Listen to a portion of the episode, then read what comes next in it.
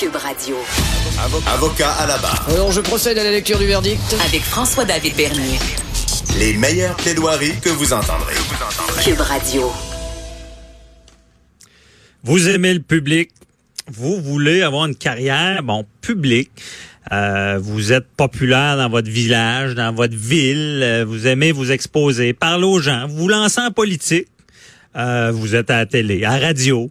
Et euh, les gens vous connaissent. Et là, il arrive quelque chose dans votre vie. Bon, on appelle ça une crotte. Des fois, la crotte est plus grosse, excusez l'expression. Des, des choses qui peuvent arriver de nos jours, on sait avec la, force des communications, avec les médias, ça peut faire mal, ça peut mal tourner. Comment on gère ça? Comment on survit à ça? Euh, J'en parle avec euh, mon invité Richard Thibault et chroniqueur à l'émission de Bonjour Richard. Bonjour François, ça va bien ce matin? Ça va très bien. Merci d'être là. Si j'ai des questions là, ça, de nos jours, là, ça m'intrigue.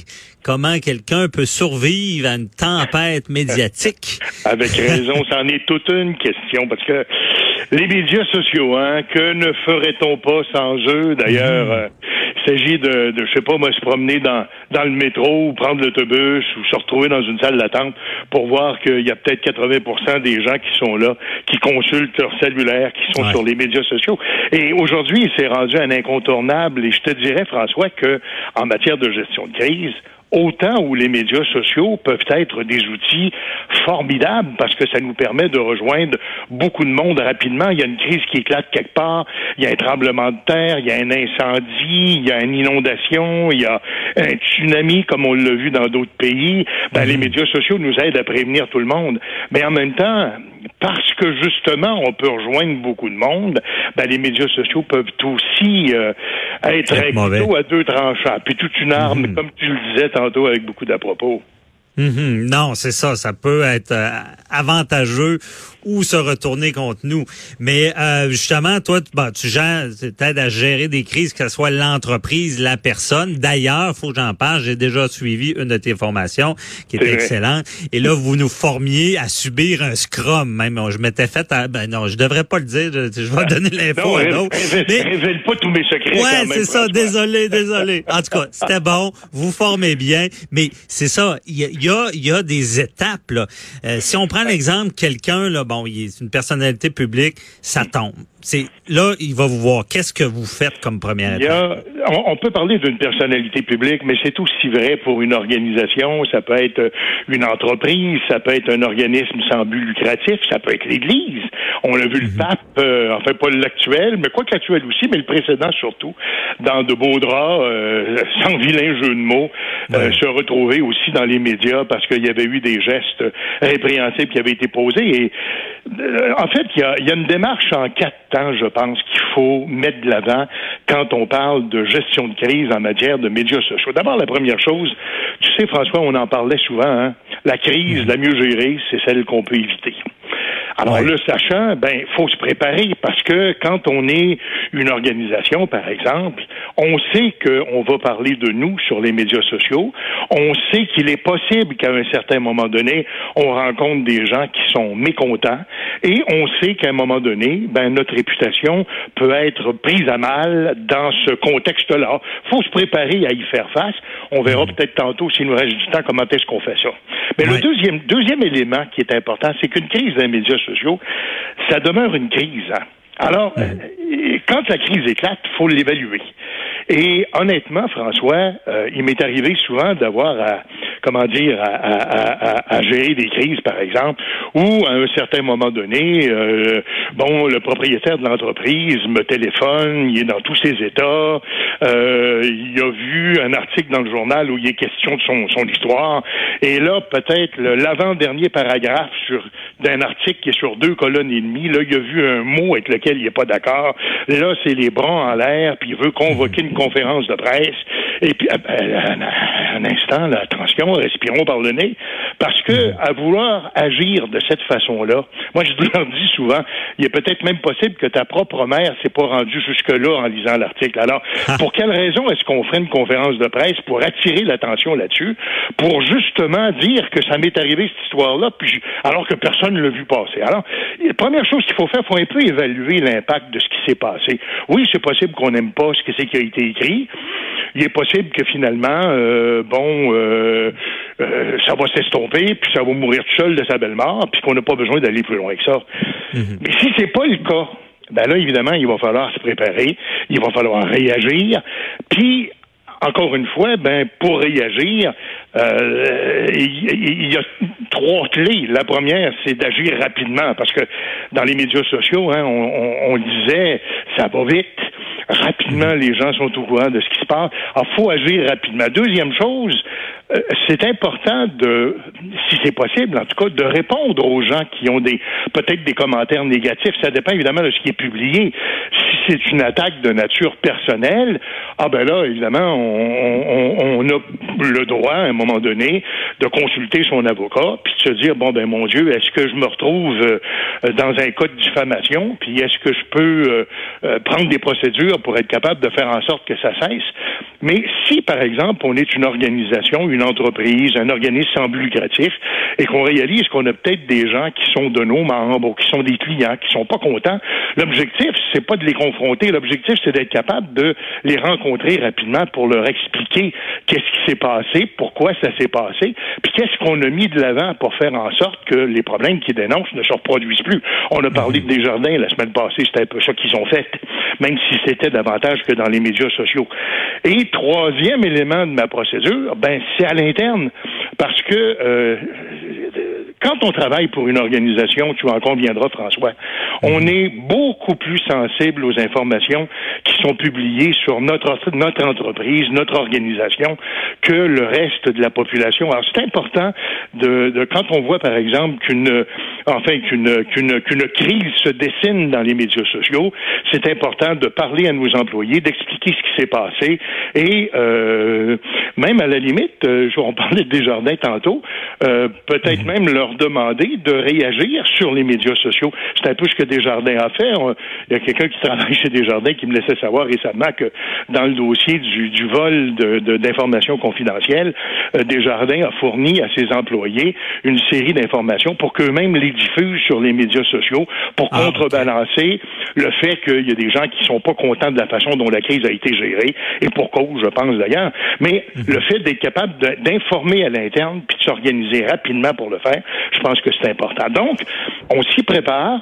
On prend le temps de l'évaluer, cette crise-là. Euh, on essaye de maîtriser les clients qui sont pas contents en leur expliquant qu'est-ce qui s'est passé.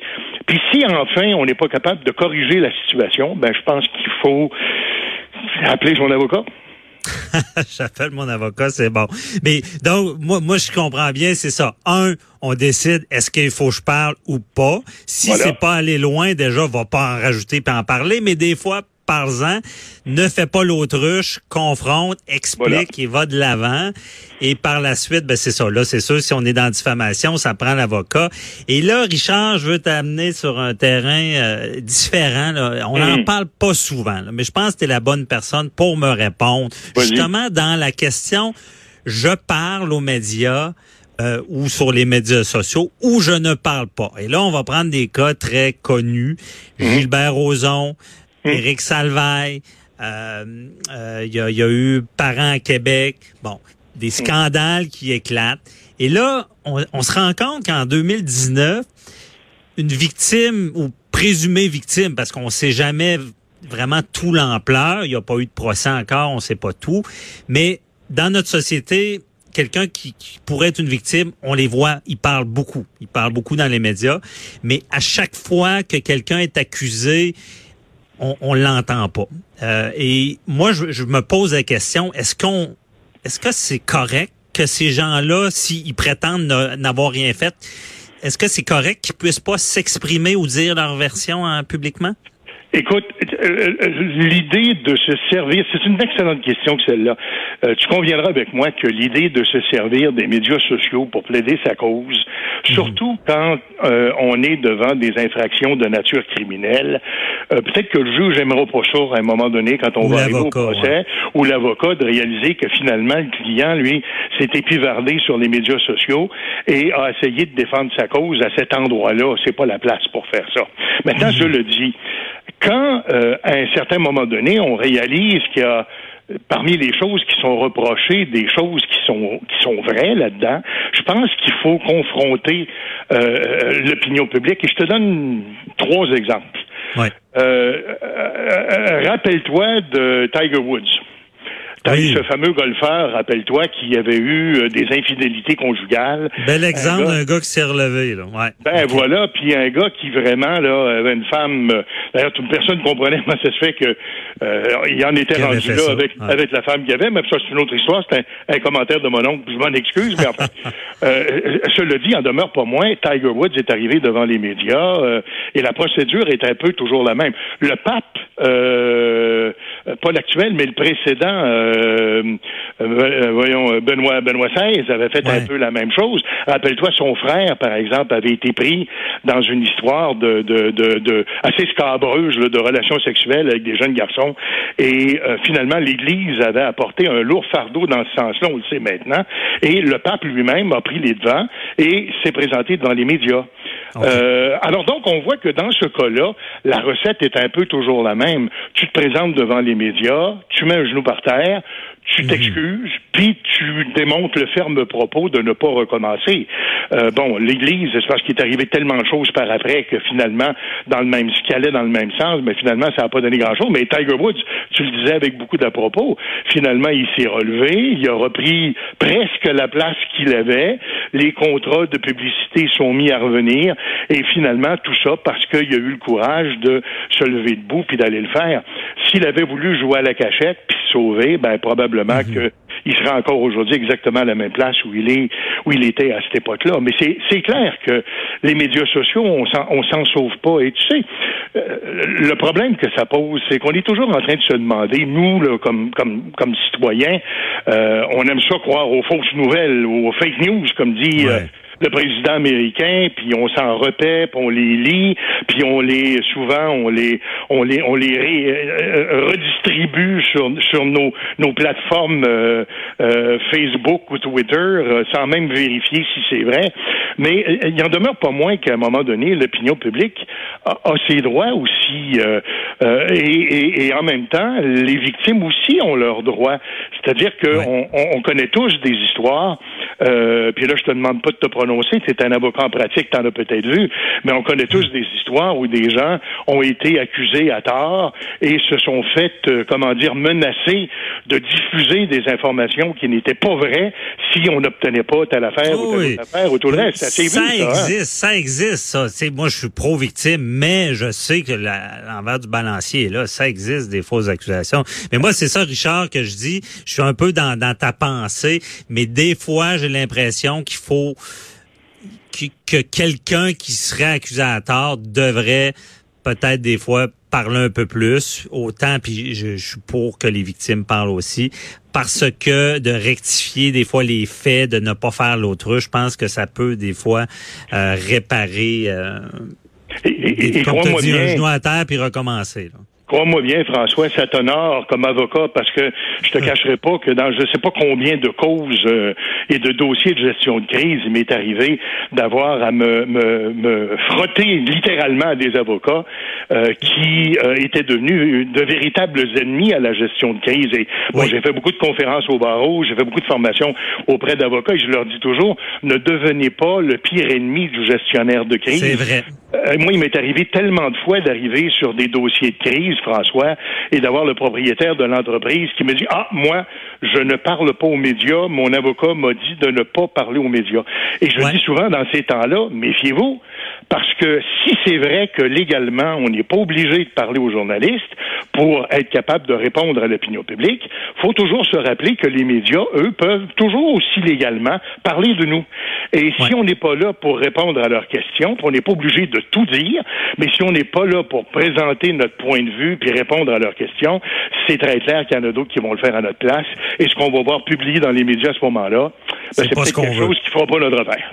Non, c'est ça, c'est très bien dit et je suis d'accord avec toi. Moi, comme avocat, je suis pour la logique et pas pour une, une règle qui s'applique euh, parle pas, parle pas, c'est mieux de même. Non, il faut des fois considérer. Puis on a vu des cas, je dis ça rapidement, on n'a plus, on a plus de temps, mais mm-hmm. euh, exemple, quelqu'un même qui est accusé à tort, souvent on dit parlez pas à la police.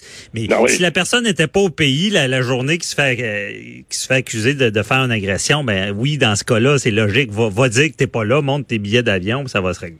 Bon, merci beaucoup, euh, Richard. Euh, on, a fait le tour là-dessus. Ça fait du bien, au moins on en parle et on, verra ce qui suit dans ce domaine-là. On se reparle la semaine prochaine.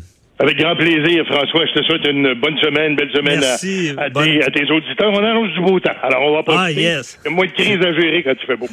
C'est bon. Merci, Richard. Richard Thibault, président de RTCOM. Restez là. On répond aux questions du public.